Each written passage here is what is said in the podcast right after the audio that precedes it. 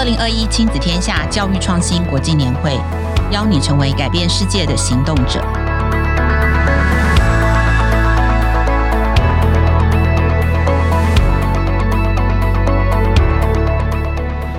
大家好，我是今天的主持人，亲子天下品牌策展部资深经理，同时也是一个一直在艺术教育策展之路上的策展人李佳颖 Rita，欢迎来到。教育创新国际年会特别专辑第八集，本集节目的主题，我们要跟大家谈一谈 SDGs 的教育学，创造力是儿童回应世界的方式。而这个回应的起步呢，我们就要从艺术教育开始。但为什么从艺术教育出发？在谈改变世界的时候，我们不是都会谈探究力、谈设计思考、谈 STEAM 跨领域、谈 PBL？但艺术教育不就是美学鉴赏或是艺术创作吗？它跟回应当当前的全球议题有什么关系呢？今天要邀请到一位非常特别的来宾，来和我们谈一谈从艺术教育出发，如何带领孩子从感受调度自己的思考，从体验中找到创新的实践。而现在的全球艺术教育圈在应对 SDGs 的议题的时候，又有什么样的行动与改变呢？今天这位来宾是前台北市客家文化基金会副执行长，现在是师大艺术教育研究所的博士生，更是一对双胞胎的妈妈吴宇智，我们请宇智跟我们的观众打个招呼。各位观众朋友，大家好，我是宇智，今天很高兴可以来到这里。好，宇志的经历非常特别哦，曾经在朱铭美术馆、富邦艺术基金会担任艺术教育的推广角色，后来呢也曾到中国工作。从二零一八年开始，带着他的研究成果，陆续在全球艺术教育圈中非常重要的国际大会上进行发表，像是美国 NAEA 全美艺术教育协会大会、英西亚联合国教科文组织艺术教育学会大会等等上进行发表。那能不能请宇志来帮我们？做一下简单的自我介绍，因为我们的听众可能还不太认识你。好，各位听众，大家好，我是宇志。那就像刚才 Rita 讲到的，其实我在大学的时候，我就是学艺术教育。那我在大学毕业之后，其实我是一个正式老师。我有在桃园的扶风国中教书，然后也有在新竹的法务部里面的城镇中学教书，所以是有到育政系统里面去工作的。那接下来我就到著名美术馆。那在著名美术馆的时候，做了很长时间的管校合作，然后后续就到富邦艺术基金会。富邦艺术基金会工作非常有趣，所以我其实是在艺术行政跟策划上面做了。十年，然后后来才转到中国的番茄田艺术，然后回到自己艺术教育的本行。那在番茄田艺术工作的时间里面，其实就有五次的国际发表。然后在这个国际发表的过程里面，其实就看到了很多国际教育的潮流。这样，那发表经历其实嗯还蛮有趣的。比如说，二零一八年的时候，我有在全美艺术教育年会的 NAEA，然后有发表 STEAM 在中国的实践。那二零一八年的时候，我有在欧洲的 InSEA 年会，然后去探讨怎么样让艺术家美术馆进行协同教学。那在二零一八年的亚洲 InSEA 协会的时候，其实也有去做到，就是整个 STEAM 的分享。那在二零一九年全球 InSEA 大会的时候，我们进行的是所谓 R Base Research 的教学。后面其实有两个是在去年比较特殊的经历，但是因为疫情的关系，所以还没有到国外去做交流。一个是西南偏南创新大会里面的 Mentor，然后还有另外一个是哈佛大学零点计划的发表年会。那这个年会里面，其实我们要介绍的是 Making Thinking Visible，就是让视觉可视化的方法。那这个案例我会在这一次 SDGs 的短讲里面跟大家分享到。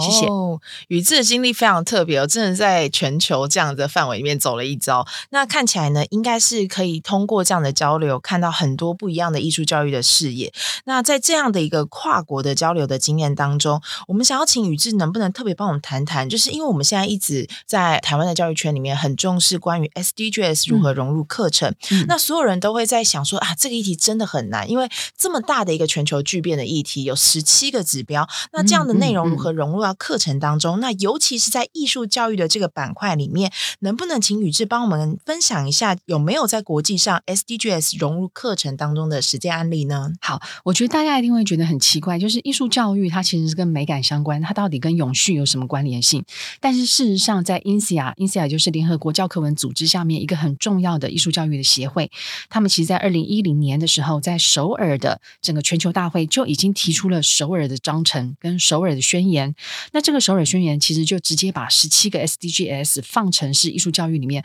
非常重要的发展项目。那这个非常重要的发展项目，其实在这十年以来，比如说从二零一零一直到现在二零二一，在全世界各地的艺术教育其实都做得非常非常的丰富，也非常的好。那我这边可能举一个例子，这个例子是我在二零一八年的欧洲 INSEA 年会里面看到的例子。那那一次的欧洲 INSEA 年会其实是在芬兰，然后我们到了芬兰，其实六月多它还是非常的冷，然后在那里面就发现，原来在全世界的这个艺术教育的组织当中，有一个非常有趣的组织，叫北极圈的教育计划组织。也就是说，他们这个北极圈教育计划是，不管你是什么国家，事实上它都有一个跨越国籍的一个聚合的团体。这个团体里面有挪威、瑞典、冰岛、俄罗斯，甚至是加拿大跟苏格兰。那这个北极圈的教育团体，他们其实每一年都在讨论 SDGs。那在二零一八年的时候，他们其实就在年会里面有做一些很有趣的分享。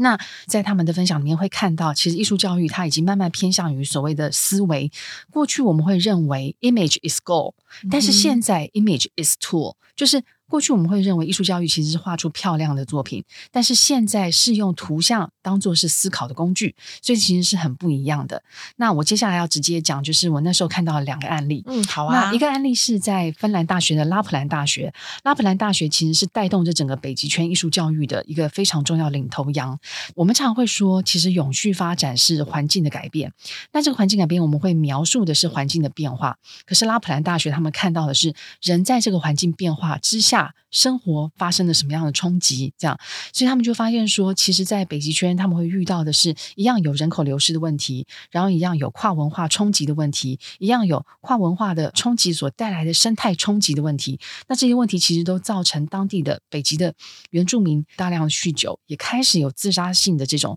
比例偏高的情况。这样，所以他们就想要用艺术教育的方法去改变这件事情。那其实这几年里面，艺术教育它都不只是视觉的绘画，它其实是一些很重要的行动的带领，对，它其实已经变成是一种参与式的，大家一起互动的一种计划。所以拉普兰大学就让他们的学生到了北极圈里面，然后他们的学生是运用艺术的方法去跟北极圈里面的原住民建立关系。比如说，北极圈的原住民，他们可能一开始的时候是比较有防卫态度的，那这些艺术。的学生到了北极圈里面的时候，他们其实是用绘画的方法先沟通。他们把画送给原住民的时候，原住民其实会感觉到不一样的温度跟感动，然后会开始跟他们分享驯鹿肉啊，分享他们自己吃的雪梅等等等等，这些关系开始建立起来。当这些关系建立起来的时候，这些学生开始仔细的去看到底北极圈里面的人是怎么样居住的，他们的帐篷的功能，他们衣服的功能，还有他们雪橇的功能是怎么样形成一个循环的系统。那他们在这个形成循环系统的时候，他们就知道怎么样去。协助其他想要进入北极圈的人去进行生活上的调节，或者是说跟北极圈的人可以怎么样的互动，所以这是一个很长的过程。那后来其实在这个互动过程当中，他们发展出了非常多的东西，非常好。这些设计其实也都得到芬兰的智慧财产权的这个专利。这样，那其中有一个是他们的整个杯架，嗯，那这个杯架它其实是改变了。芬兰那边就是北极圈里面原住民的运用方式。那北极圈原来的原住民的运用方式，他们那个杯架比较像是一个小的骨架。那那个骨架其实是可以折叠的，然后在折叠的角度里面也可以放他们自己贴身的用具。但是这些学生他们在跟北极圈的人聊天了之后，他们改变了这个杯架，他们让这个杯架其实用现在更当代的媒材去改变它的材料跟它的轻重，然后改变了材料轻重之后，他们也让这整个杯架的色彩的鲜度调高，所以大家其实，在雪地里面很容易可以看见这些人在行走。那除了这个杯架本来的功能之外，其实这个杯架也很快的可以变成一个雪橇，所以他们其实是透过了艺术的方法去了解了他们的生活，然后了解了这整个气候的关系，然后这整个。生态的系统，然后才去做到改变，所以。这个过程里面会看到说，他们怎么样让所谓北极圈的人的生活被大家所理解，而不是说直接用自己的想象去猜测别人生活的环境，然后去做一个比较突兀的介入。这样，那这是拉普兰大学的做法。那其实他们在这整个北极圈教育里面还有非常非常多的案例，所以如果之后是有时间可以跟大家分享的话，那就再跟大家分享。没问题，没问题。这边可以预告一下，语之在我们创新教育国际年会里面会有一场非常精彩的。短讲的分享。因为案例真的非常多，今天时间也没有太充足，所以呢，我们的预告先到这边。但我们就想要往下一题再推进。其实刚刚从宇智的分享里面，我们已经可以看见哦，艺术教育已经不是我们过往想象的，就是单纯的可能在做图像的创作啊，或者是只是在做艺术的赏析。艺术更像是一种刚刚提到的思考，它是一种在回应世界的方式。嗯嗯，我们是用这样的思考逻辑，然后来面对我们现在在面临的这样的一个巨变。嗯、那能不能请宇志稍微帮我们谈一下？现在你觉得的艺术教育跟我们过往认知的，就尤其像我自己以前在学叫美术嘛，跟我们的美术教育有什么样的不同？而艺术教育为什么是在当前在面对这种全球巨变，尤其像 SDGs 这样的议题的时候，是一个不能被忽略的学科？其实艺术教育就像刚刚提到的，就是整个思考方法不一样，就是过去 image is goal，那现在 image is tool，是它已经变成一个工具，它已经变成一个工具了。嗯、对，所以在这个过程里面，其实它也呼应到了，就是艺术教育从现代艺术到后现代到当代，其实他们也不断的。在思考艺术可以扮演的角色是什么？那艺术教育的人才其实也开始越来越偏向是未来性的一种人才需求。也就是说，透过艺术教育，我们要建立的或是我们要训练的，不是艺术家，而是我们要训练一个融合思想家。嗯、这其实是有很大的差异。因为过去如果我们只是要训练一个艺术家或是训练一个画家的话，我们会重视的是技巧上面的训练，像工匠一样，不断的练习素描、水粉。对，对，对，我以前小时候也练过。对，然后我们也会发现。他可能就 啊，对，应该要对，因为这就跟那个 Gardner 就是呃多元智能之父有提到一个 U 型理论很有关，就是 U 型整个掉到最低的时间可能是七到九岁，嗯、但如果七到九岁你的那个另外一个 U 没有办法上来的时候，嗯、其实你就会跟艺术整个脱节。是这个 U 型理论者是创造力的那个，就是对对对对对，整个曲线嘛，这个曲线这边帮观众们普及一下，这个 U 型理论的是这样，就是在孩子在刚出生的时候，嗯、就他还没有进到正式学制的时候，如果我们创造力的那个峰值哦是一个曲线的话，一开始其实就是 U 型的最高端，就是孩子在一开始的时候其实创造力非常丰沛的，嗯、但可能经过的学校学科型的应试型的训练，创造力会开始慢慢的下滑，嗯、然后变成 U 型的那个谷底。那刚刚就是有提到在七到九岁的时候，但如果在这个 timing 哦这个时间点，我们没有再用另外的一个东西重新再去激发他的创造力的时候，他可能就像我现在一路在谷底。对，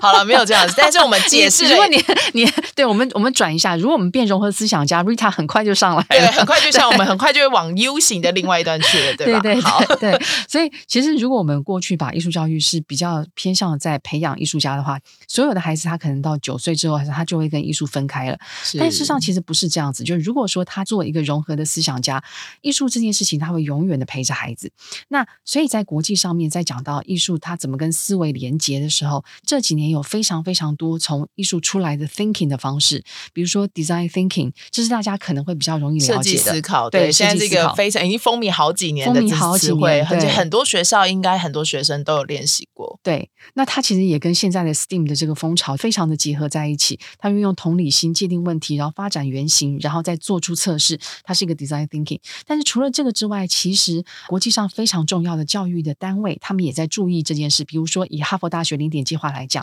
它已经进行了大概五十多年了。它在里面其实。跟视觉或是跟艺术教育有关的东西非常非常多，他们有做到，比如像 artful thinking，或者是说 making thinking visible，或是 studio thinking 等等等等的方式，他们都认为透过艺术，其实我可以打断一下，哦、我帮你翻译一下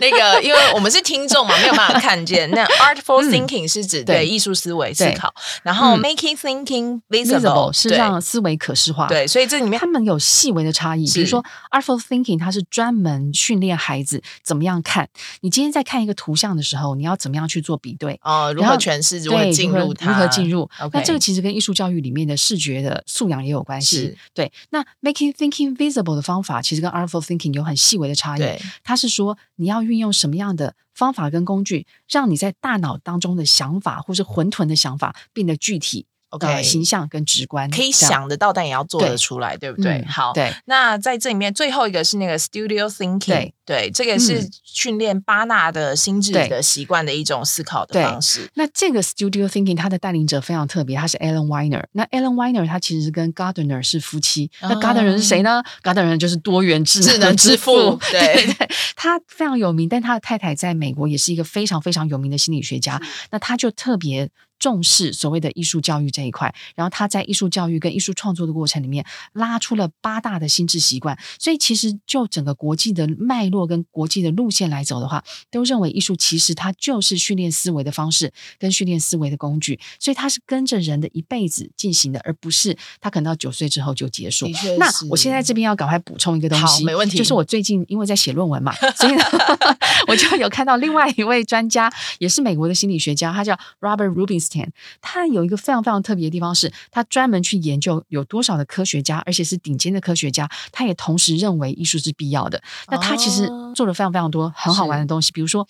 他做了世界上诺贝尔的科学家对于艺术爱好的调查，他发现一般性的科学家他们的对艺术的爱好跟我们一般人相当，但是诺贝尔科学家他们对于艺术爱好的这个程度，其实是我们跟那些一般的科学家百分之三百。三百三百。倍，哎，我记得应该是在诺贝尔或者是世界经济论坛，的确有这个数据，嗯，就是他们有去调查曾经获得过诺贝尔奖的这些科学家们，其实百分之九十八十都是有另外的艺术爱好的。对，对没错。OK，我们好像找到了一些小秘密，但这秘密是什么呢？请大家到我们的创新教育国际年会的短讲，宇智会帮我们比较细节的分享，因为今天这个时间太紧凑了，对不对？那因为我们在想说，就为什么艺术教育现在会变成一个我们在面临全球巨变的时候不能忽略的学科？你刚刚有提到一个很重要的转折，我们以前在艺术的学习当中，我们是把画出一个东西当成最终的这个目标、嗯、就结束了。但是现在并不是，就是画其实只是那个过程，它其实是一个工具，帮助我们可能用视觉的方式重新去思考、理解并感受、认知这个世界。嗯嗯嗯嗯、所以刚刚宇智有提到一个很重要的点是，其实当你从艺术的角度去切入的时候，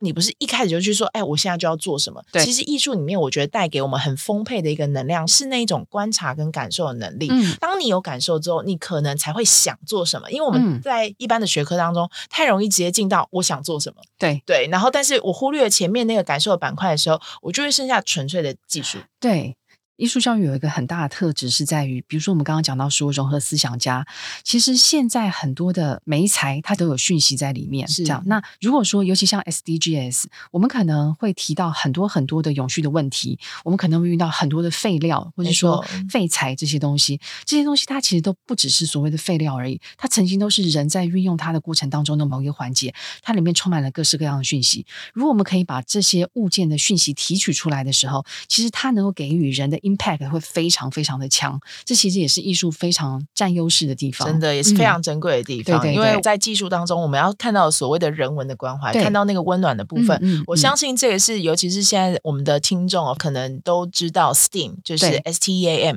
在这个里面的那个 A，其实它扮演很至关重要的角色。它并不是只是把技术变成，就例如说，我做出一个很漂亮的东西，嗯、那就是加入了 art，加入了艺术。对，反而是应该要从艺术这个感受、这个思考逻辑出发，嗯、才。去调度我们应该使用到的技术。对，我想这个就是回应刚刚我们就为什么在面对这个全球巨变的时候，艺术教育是一个我们不能忽略的学科。对，好，那但是呢，你想知道更多吗？没有关系哦，欢迎来 创新教育国际年会。其实我们这集节目播出的时候，我们的年会已经是第一天了，就是第一天正式的开场。但是呢，宇智的这个短讲分享会在十二月五号的晚上八点的时候就会有更完整的一个分享，到时候也会请另外一个艺术家来做语谈，杨芳仪，杨芳怡，对。好，所以请我们的听众一定要锁定。来，最后一题了。哎呀，最后一个问题，因为虽然刚刚有非常多的艺术教育推广的经验，但是很重要，宇智其实也是一个双胞胎的妈妈，对不对？所以呢，我们也是我们的听众应该也会很想知道，就是在你这样长期做艺术教育的研究跟推广里面，包含你自己也是一个非常有经验的一个课程的研发师哦。那宇智你自己在生活当中跟你的孩子在教养过程当中，如果我们今天觉得哎，艺术这样的感受真的很重要的时候，我在家里面。想跟孩子一起实践的时候，你有没有什么建议？我会很建议所有的家庭，但我猜我现在这个讲法应该会让一些爸爸妈妈 会要崩溃。